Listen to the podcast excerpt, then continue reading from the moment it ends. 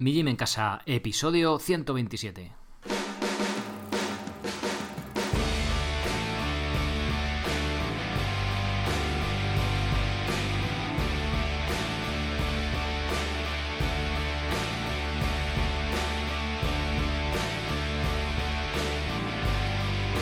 Muy buenos días a todos, soy Sergio Catalán de mijimencasa.com y os doy la bienvenida a un nuevo episodio del podcast de Mi Gym en Casa. El programa, la radio, donde hablamos de entrenamiento y de alimentación desde un punto de vista diferente e independiente. Hoy toca responder a vuestras preguntas que me mandáis desde el apartado podcast en mijimencasa.com barra podcast o desde el apartado contactar, desde podcast grabadas y desde contactar escritas. Antes de pasar a responderlas, os recuerdo rápidamente que podéis haceros socios de mijimencasa.com por 10 euros al mes. ¿Para qué? Pues para tener acceso a todo el contenido de los cursos. Que precisamente el nuevo de este mes es el de comba básico. Os dejo el enlace, si no, en mijimencasa.com, en la primera imagen que veis, lo metéis ahí. Y en la primera lección que está en abierto podéis ver todo el resumen de lo que, de lo que trata el curso. Así que no os doy más la brasa. Podéis meteros en, bueno, en ese curso y todos, ¿vale? Cada mes hay un curso nuevo, pero no perdéis acceso al resto. Es decir, podéis hacer todos a la vez. Vamos. Bien. Eh, siguiente tema que os quería preguntar, eh, comentar. Ah, sí. Eh, bueno, muchas gracias por esas valoraciones. Vamos subiendo puestos en iTunes. Ahora mismo estamos en 34 valoraciones de 5 estrellas. Os voy a leer un par de ellas, ¿vale? Rápidamente para no que resulte muy pesado. Para ponerte esa note. Gran podcast sobre deporte y salud, tema poco explotado en el mundo del podcast en castellano. Por otro lado, Sergio parece una gran persona que realmente ama el tema que trata. Sigue así. Muchas gracias, Optimus Darth. Y enganchada dice, me interesan todos los temas que trata y cómo lo hace, de forma rigurosa y muy amena al mismo tiempo. Buen divulgador, de Vircho.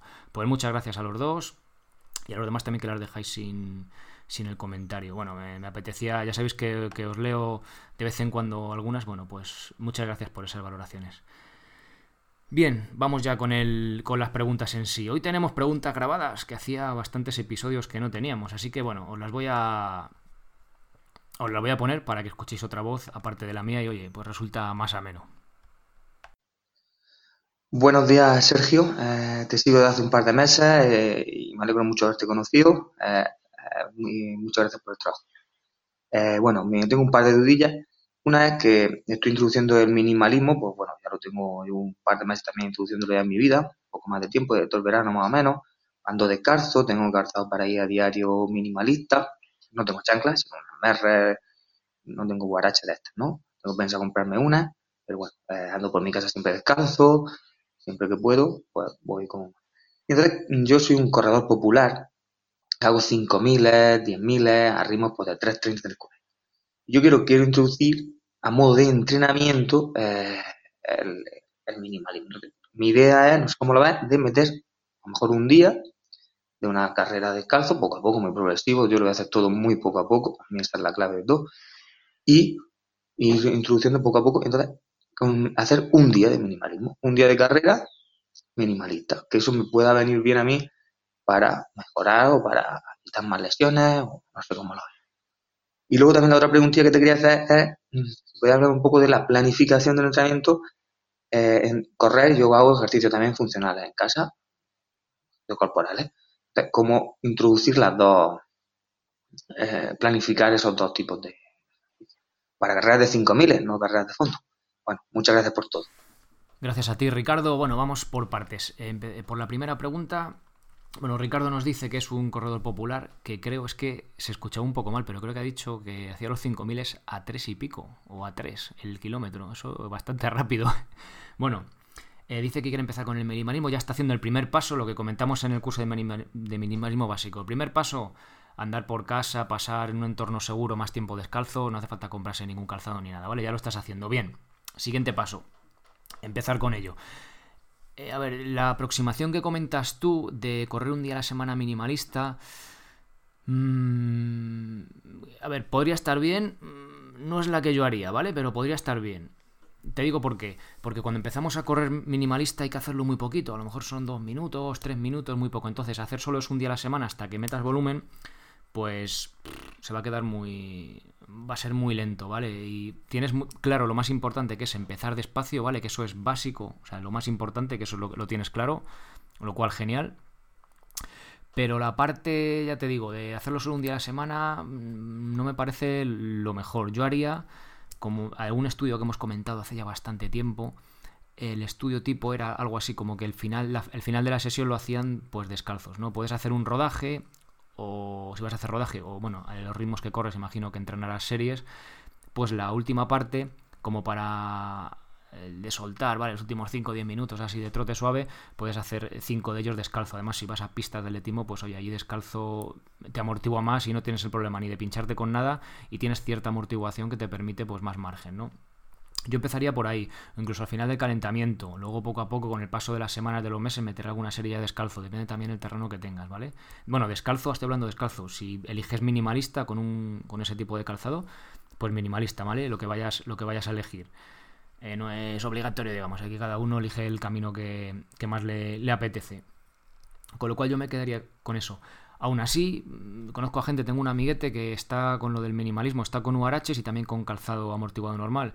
Y él le gusta directamente con las URHs, ya cuando ha cogido cierto volumen de pues media, media hora, 40 minutos, sale a correr largo, que se nota muy cargado, pues se pone en las siguientes sesiones las zapatillas amortiguadas y lo va compatibilizando de esa manera opciones infinitas. Eh, elige la que más te guste. Yo me quedaría con eso, ir metiéndolo cada día un poquito, ¿vale? ¿Que te apetece lo otro? Pues, pues bien, pero ten cuidado, ¿vale? Porque va a ser más lento y a lo mejor pues tienes ganas de decir, venga, pues hoy corro 20 minutos, ¿no? Y a lo mejor ya es demasiado y te puedes, puedes tener problemas eh, por ahí.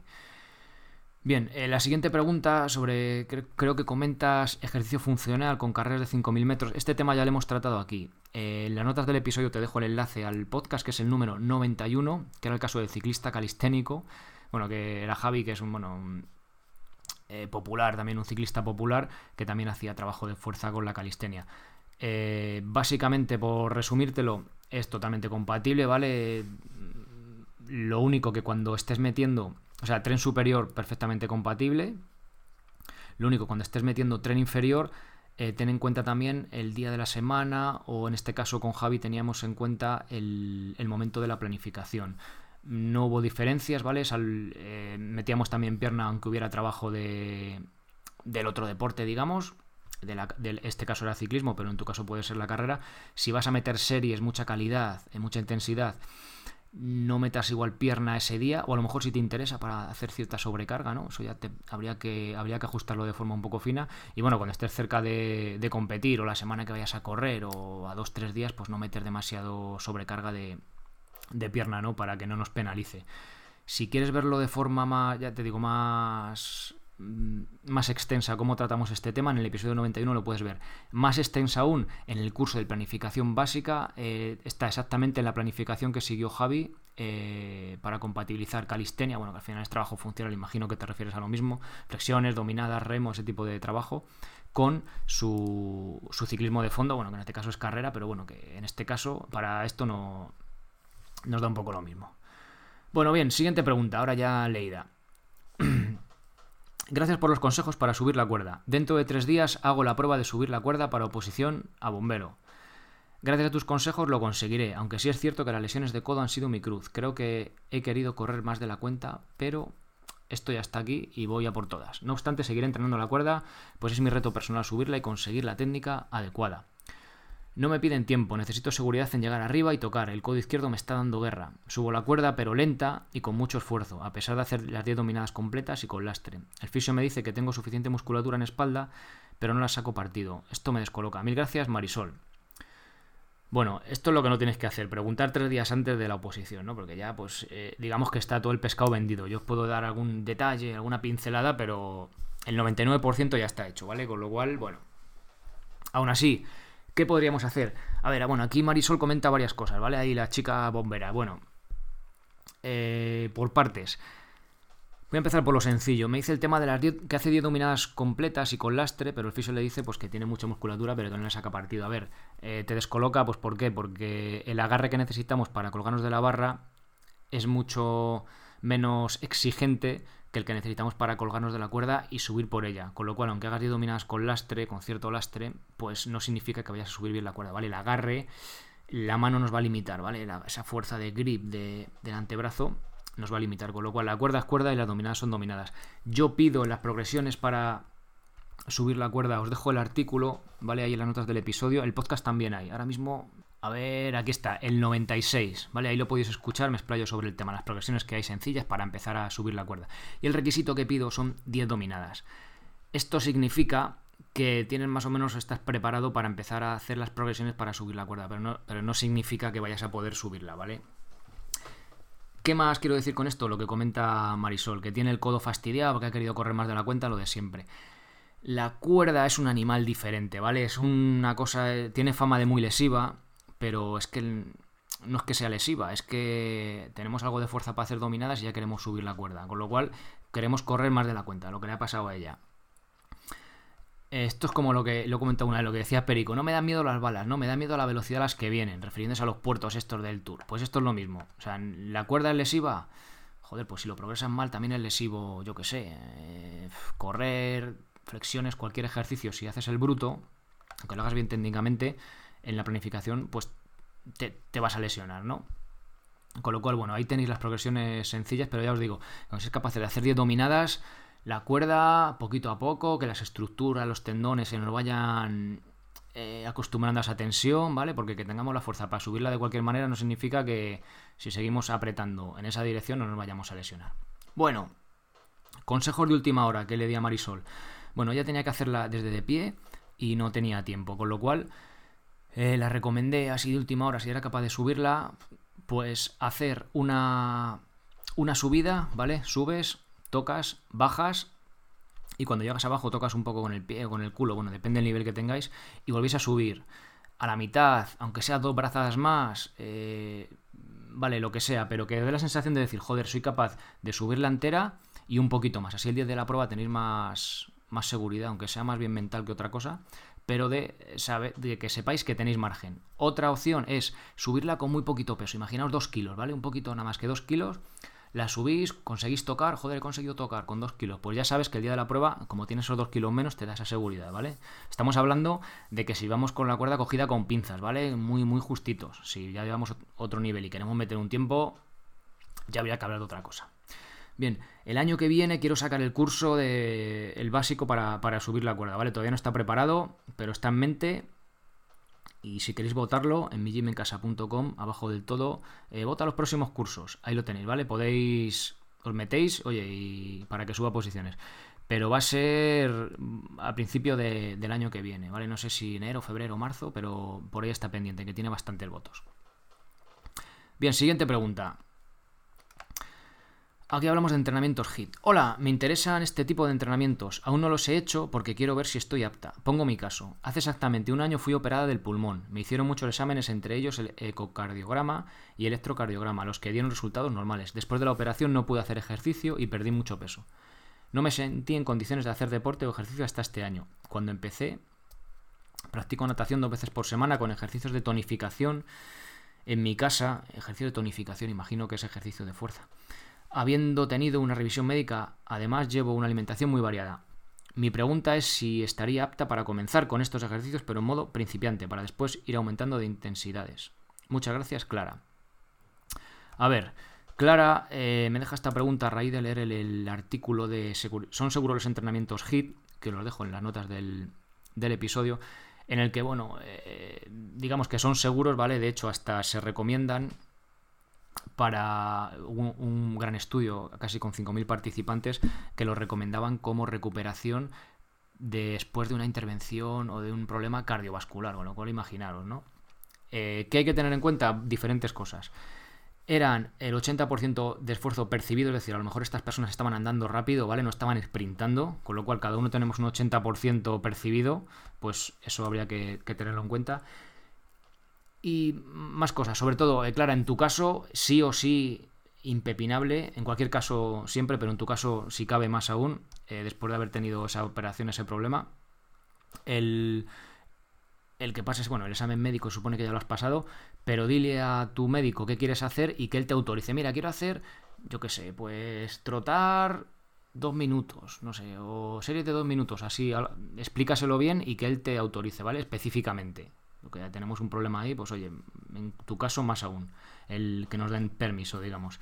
Aún así, si ya estás haciendo natación, eh, si tú estás nadando, no sé, mmm, por ponerte 20 largos, ¿vale? Y haces series de dos largos, al final eso no deja de ser un hit. Si vas muy suave, no es un hit porque no llegamos al 80% del esfuerzo percibido, pero si nadáramos un poquito más fuerte, ya estarías haciendo un hit, ¿vale? Hit parece que la palabra implica como ir a toda velocidad haya muerte, y no tiene por qué, ¿vale? Va del 80% a más aún.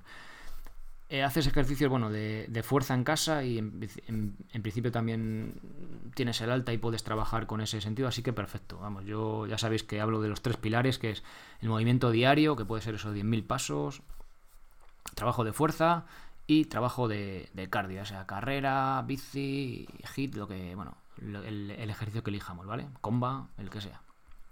Bien, claro, espero que te haya quedado claro. Bueno, ya nos cuentas a ver cómo te ha ido. Bueno, última pregunta. Esta, esta mola mucho.